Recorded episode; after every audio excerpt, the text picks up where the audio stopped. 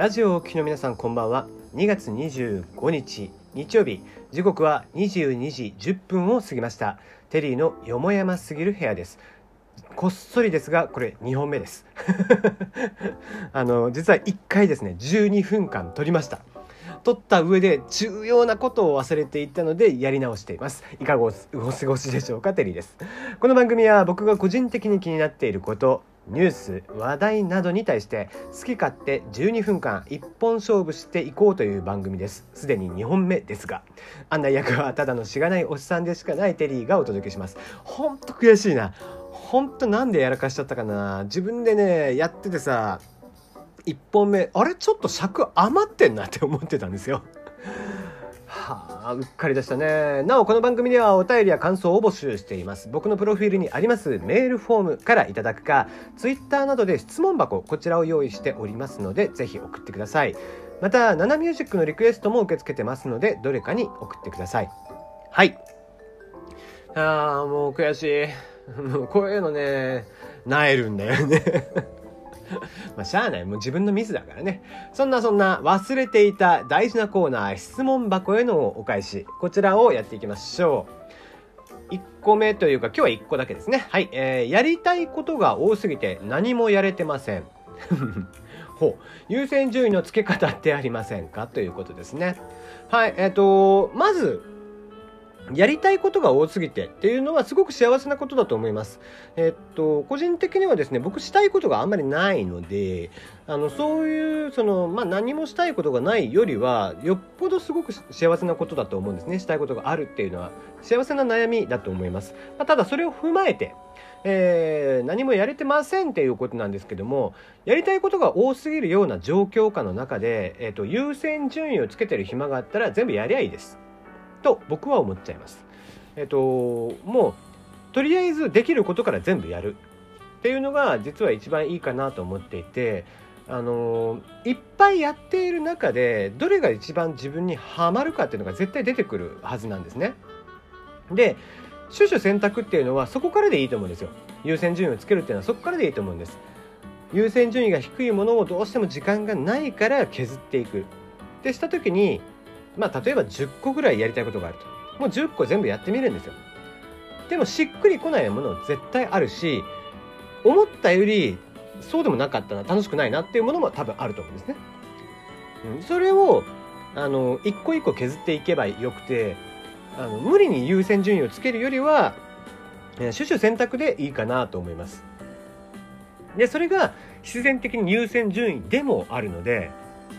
ぜひえー、やりたいことが多いうちはとりあえず全部やってみるっていうのをやってみてはいかがでしょうか、うん、なかなか、えー、いい悩みだとは思いますよ、うん、ね本当僕みたいにね何もしたくないっていうのはもう人として終わってるので。それよりは本当に素敵な悩みだと思うのでぜひぜひ、えー、まあ、寝る間も惜しんでっていうのはちょっとねあれかもしれないですけどもとりあえずやれることからまずやる。その上でその優先順位っていうのは後から考えればいいかなっていう感じですね。うん。はい。じゃあまた、えー、質問はお待ちしております。お悩みでも結構です。感想でも結構ですので、ぜひぜひ送ってください。はい。じゃあフリートークいきましょうか。えーと、平日のさ、日って、なんか土日、今日土日ってことで、まあまあ、あの土日が休みの人以外はねあのそうじゃないっていうふうな考え方をしてもらえればいいんですけどそうその曜日じゃねえみたいなことなんですけど要はあの休みじゃない日仕事の日に今日は休みっつって見る夢見ることありません？で逆にあの休みの日にこう今日は全然ゆっくり寝れるっていう時に限って平日の夢見て平日の朝の夢見て必死こいて準備してる夢見てで気が付いて「やべ」っつって「もう起きなきゃ」って言ってパッと目が覚めて実はまだ全然寝れる時間だったみたいなことないです。僕ねこれが結構あって今日も何時だったかな昨日多分3時4時ぐらいに寝てるんですよ。でまあまあどうせ明日ゆっくり寝れるしと思ってもう11時12時ぐらいまで寝とこうって思ってたんですけど結局ですね起きたのは8時過ぎでしたね。もうでうわやべえ起きなきゃと思って大体今お前仕事してねえじゃんって話なんだけど。でパッと目が覚めてあ仕事行かなきゃって思って携帯パッと見たらそもそもあれ？今日何曜日だ？みたいな。とこで目が覚めるみたいなね。あなんかもったいない気がするんですよね。でまあそのままねちょっとさっと寝りゃいいんですけどもちょっとトイレ行ってでタバコの1本でも吸ってってしてるとですね今度は寝つけなくなるわけですね。二度あんまり二度寝っていうものがこう得意じゃなかったりとかするのでそのまま起きていて今に至るみたいな。うんまあなんだろうね。平日よりもよっぽど寝てないみたいなところがありますね休みの日って。はい、えー、2つ目のお話。えー、相変わらずですね、まあ、さっきもその冒頭で言いましたナナミュージックのリクエストも受け付けてますよみたいな話しましたけども、えー、ナナミュージックってやっぱりこう、まあ、典型的なね一般的なマーケティング手法なんですけどもやっぱり流行り物の歌をやると評判がいいですね。うん、この間話した話をしました米津玄師君の「アンナチュラル」の主題歌になっている「レモン」こちらも、まあえーと、今までずっと2桁台だったんですけども初めてね3桁って大台に乗りましたしえー、菅田将暉くんの、えー「さよならエレジー」ですか？最後の接吻だっけ？っていうドラマの、えー、エンディングになっている、まあ、主題歌になっているものも、えー、順調に伸びていてあこういうのもやっぱり流行りもんに乗っかっておくと一般的な、まああのー、ちゃんと数字が伸びるんだなというのは感じましたね。うん、まあでもあの「さよならエレジー」っていう曲はなかなかいいですね。あのエモーショナルというか感情的に歌える感じになっていてでまあ昨日必死こいてね覚えたわけなんですけど昨日初めて聞いてあげたんですけどなんだろうあの何回も主戦をねずっと覚えてするためにまあ2 3 0回ぐらい聞いたのかなまあ1番だけ聞いたんですけどもどうやら一緒にもうハモリを覚えたみたいで最初ね主戦取ってあげたんですね。で、えー、上げて聞き直してたらなんか物足りなくて。まあ、アコギが2、えー、と2本撮りかな？1本は普通のアコギで1本はたっちょっと加工ディレイとかをかましてあって、えー、ダブって聞こえるみたいなのを加工してある伴奏だったんですけどもで、まあ、それに対して主戦だけ乗せるとなんか物足りなくてちょっとハモリ勝手に入れようと思って入れたらそもそも、えー、須田君の方を聞き直したらちゃんとハモリが入ってたっていうので なんだこれハモリ入ってたんだと思ってそれ一色単に覚えてたんだなと思って、えー、やってみました。うんまあ、結構あの我ながら出来はかなりいいと思っているのでよかったら聞いてください。はい、えー、えなかなか感情的に夜中2時3時ぐらいに歌ってみてました。はい。えーと、で、まあ、よく聞かれるんですけどその歌がうまくなるためにはっていうことを僕よく聞かれるんですけどもあのそういう時ってですねあの歌を上手くなりたいんであれば歌の上手い人の真似をするのが一番手っ取り早いなと僕は思ってます。でそんな中で、えーと、実はおすすめをしたいのが、えーまあ、今日ねたまたまネトラボで、えー、白色担当ピロコ森口博子さんももクロメンバーと Z ポーズで20代のテンションにという記事が上がってたんですけども彼女ね森口博子さん、まあ、もう弱い49になりますけども、まあ、相変わらずお綺麗ですけどね、えー、彼女はとっても歌がうまいんです。もっと評価をされるべきって思うぐらい本当に歌がうまくて全く音も外さないですしあのロングトーンもむちゃむちゃ綺麗ですしハイトーンもむっちゃ綺麗ですしあの彼女はね歌がうまいですね。あとそうですねまあちょっ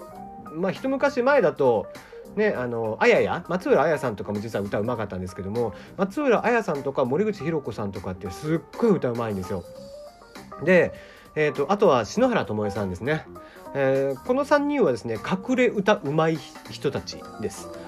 で結構あの3人の歌をよくよく聞いてみるとですねすっごい参考になります。あ歌ってこういう風に歌うんだなーっていうのがよくよくわかると思いますので是非聴いてみてください。あの森口博子さんなんかは、えー、相変わらずねあの未だにダウンロードとかでそのゼータガンダムの、えー、水の星に愛を込めてかなっていう曲がですねあの結構ダウンロードされているということで。なかなかいい曲ですし、まあ、彼女の代表曲、まあ、本当はもともとカップリングなんですけどね、カップリングの曲ではありますけども、代表曲でもありますし、エターナルウィンドウかな、F9、ガンダム F91、えー、これの主題歌にもなっている曲とかもありますので、よかったら聴いてみてください。多分 YouTube にも、まあ、まあ上がっているので、あの参考にしてもらえたらいいなと思います。